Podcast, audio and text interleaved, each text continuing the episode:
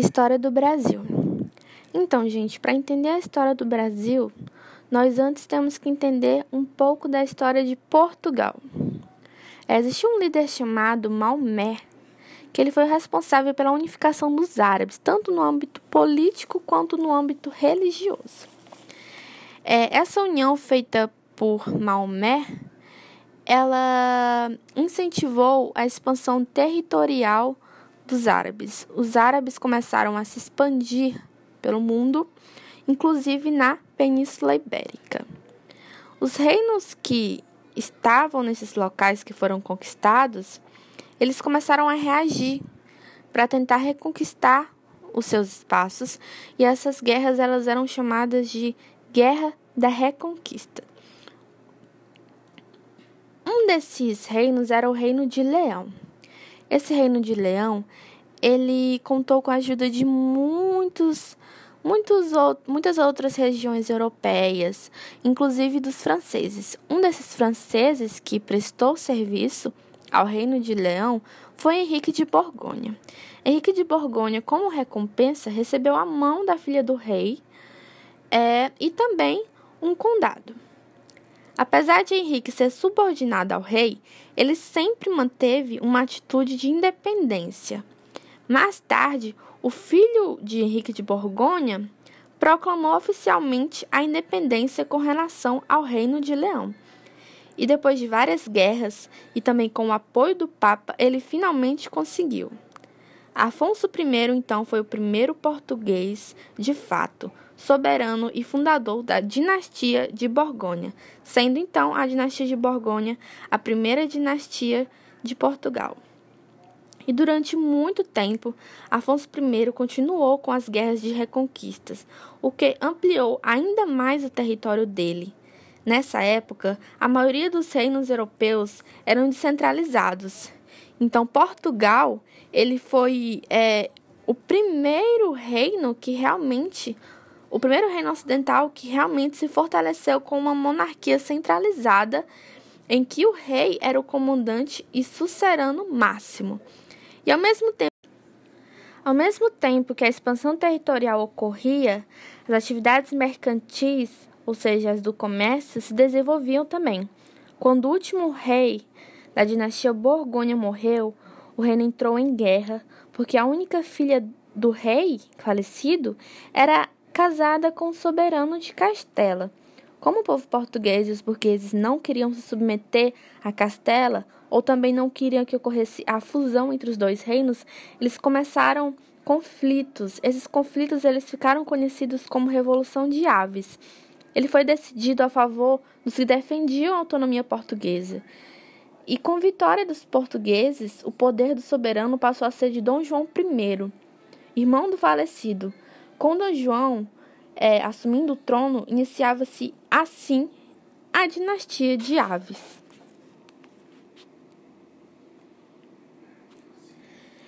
É, essa evolução ela representa uma aproximação da classe mercantil e da monarquia portuguesa. E isso levou os reis da dinastia a apoiarem cada vez mais as atividades comerciais. O Estado português patrocinava então atividades marítimas comerciais, como a conquista de Ceuta. A conquista de Ceuta é considerada o marco inicial da expansão marítima europeia. Nas últimas, nos últimos séculos da Idade Média, houve grandes revigoramentos das atividades mercantis. É, a classe mercantil se fortaleceu e começou a estreitar relações com o Oriente. Eles compravam produtos do Oriente. As mercadorias compradas pelo é, compradas do Oriente, elas chegavam à Europa por meio de navegações no Mediterrâneo. Só que essas, esses produtos, eles chegavam para os italianos e os italianos em Genova e Veneza tinham monopólio e comercializavam essas mercadorias do Oriente para o resto do Ocidente europeu. Essas, esses produtos eles eram tapetes, é, porcelanas, tecidos orientais, temperos secos, que no caso era, no caso era as especiarias, é, cravo, pimenta, canela, e eles revendiam para o restante da Europa. Então, é, os produtos do Oriente eles chegavam é, à Europa e a Itália, a cidade de Genova e Veneza, eles revendiam para o resto da Europa. Só que quando eles revendiam, os burgueses italianos cobravam preços exorbitantes. Os comerciantes europeus então passaram a desejar muito encontrar um caminho direto para o Oriente, que no caso era um caminho para as Índias. Eles queriam ter acesso às fontes desses produtos. Isso foi um elemento que alavancou muito e deu muito impulso ao processo de expansão europeias pelo, pelos mares, porque eles queriam encontrar um caminho direto para as Índias. E com isso eles começaram a se expandir, começaram a querer conhecer para, conhecer, para conseguir chegar às Índias. É, outra coisa que estimulou bastante as grandes navegações foi a necessidade dos europeus de conquistarem novas terras. Eles queriam obter matérias-primas, metais preciosos e produtos que não eram encontrados na Europa. É, eles tinham apoio da Igreja Católica, que queria mais fiéis, e os reis também tinham interesses em mais dinheiro. E com o aumento do comércio, mais impostos seriam cobrados e mais dinheiro para o rei significava mais poder. A pimenta era a especiaria existente no Oriente mais cobiçada pelos europeus e era a mais valiosa. Antes da expansão marítima se iniciar e o mundo passar a ser conhecido, os europeus imaginavam o Oceano Atlântico cheio de perigos, monstros, sabe aquelas lendas? Pois é, acreditavam que poderiam cair no abismo do mar e que nas terras depois do mar haveriam canibais e também seres diabólicos. Porém, contudo, mesmo com tudo isso, os portugueses foram os primeiros a se aventurarem e enfrentar esses perigos. Eles foram os pioneiros nas navegações. E as condições que permitiram esse pioneirismo foram algumas, como é, eles tinham boa localização geográfica eles tiveram uma precoce centralização política graças às aproximações dos monarcas com as atividades burguesas, já que os reis eles apoiavam essas atividades. Eles desenvolveram técnicas de navegações e a falta de terras para cultivar fizeram com que os portugueses saíssem em busca de alimentos, sobretudo o trigo.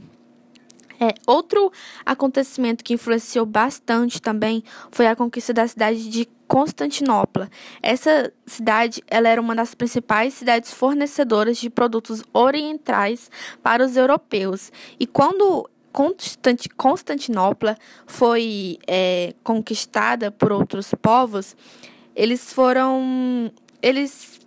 Constantinopla, então, findou é, o seu comércio com os italianos. E aí a descoberta de uma rota para o Oriente começou a ser muito, muito mais ainda desejada, porque representava a possibilidade de ter o monopólio de venda das especiarias na Europa. Ou seja, é, o reino que descobrisse uma rota para o Oriente, de uma rota direta, ele teria o monopólio comercial e assim enriqueceria, porque já que Constantinopla tinha sido conquistada e não poderia mais fazer comércio com os italianos do, dos produtos orientais. Nesse intuito em que as viagens portuguesas aconteciam, o resultado foi a chegada de Vasco da Gama às Índias. Quando Vasco da Gama chega a Portugal com navios cheios de especiarias, o rei de Portugal, Dom Manuel I, ordenou a organização de uma nova expedição para repetir a viagem de Vasco da Gama. E em 1500, essa nova expedição saiu comandada por Pedro Álvares Cabral. Então ele chega às terras tupiniquins, que mais tarde seria o Brasil. A Espanha ela também se destacou nas conquistas marítimas deste período, tornando-se, ao lado de Portugal, uma grande potência. Cristóvão Colombo, um genovês patrocinado pela Espanha, ele tinha o conhecimento de que a Terra era redonda, porém ele não conhecia ainda o continente americano. Ele chegou nas ilhas da América Central sem saber que ele tinha atingido outro continente. Só depois, outro navegador mais tarde, que reconheceu que aquelas terras não eram as terras europeias, eram novas terras que ainda não haviam sido reconhecidas. É, Cristóvão então chega à América em 1492 e, Vaz, e Pedro Álvares Cabral ele chega ao Brasil em 1500. Como essas terras recém-descobertas, elas oficialmente ainda não tinham é, donos, para assegurar a posse das terras, é, a Espanha buscou dividir o mundo com Portugal. E aí o Papa da época, que era Papa, o Papa VI, ele também espanhol, expediu a bula intercoetera, que dividiu o mundo entre os, os povos ibéricos, entre os países ibéricos, é, tomando como referência as ilhas de Cabo Verde, a ilha de Cabo Verde, na verdade. É, de acordo com essa bula, o meridiano seria traçado a 100 léguas a oeste desse arquipélago, Cabo Verde. As terras que ficassem a leste seria de Portugal e as que ficassem a oeste seria da Espanha. Mas Portugal, ele se opôs à bula, o que levou os espanhóis a negociarem com os portugueses sem intermediação do Papa. Depois de longas negociações, os países assinaram o Tratado de Tordesilhas. Nesse novo tratado, é, ficou dito que o meridiano seria traçado a 370 léguas da ilha de Cabo Verde. As terras que ficassem a leste seria de Portugal e as que ficassem a oeste seria da Espanha. É bastante importante esse ponto do Tratado de Tordesilhas. Ele cai bastante no Enem. É... E, como, e como foi quando os portugueses chegaram aqui? É, esse período entre a chegada dos portugueses, entre a chegada de Pedro Álvares Cabral e o primeiro projeto colonizador aqui no Brasil, ele foi chamado de Brasil pré-colonial. Durante esse período, a nossa região ela ficou conhecida como América Portuguesa e ela teve papel secundário na economia de Portugal. Foram muitas as expedições que vieram para cá, para o Brasil, a, é, atrás de riquezas que pudessem ser exploradas e, ao mesmo tempo, para expulsar invasores estrangeiros, principalmente os franceses. É, essas expedições exploradoras ocorreram bastante, mas nenhuma delas conseguiu descobrir é, os tão sonhados metais preciosos. Mas lá no, no litoral brasileiro, é, encontraram um produto de menor importância, mais importante, o pau-brasil. O pau-brasil ele era usado para atingir os tecidos e a partir do século XVI todos os tecidos produzidos em Flandres eles eram tingidos com o pau-brasil retirado no nosso território. É, a exploração dessa madeira, madeira ela era realizada pelos indígenas, que em troca de objetos de pouco valor pelos portugueses, eles realizavam esses serviços. E essa relação de troca de produtos sem uma moeda, ela recebe o nome de escambo. Então os portugueses eles realizavam escambo com os com os indígenas.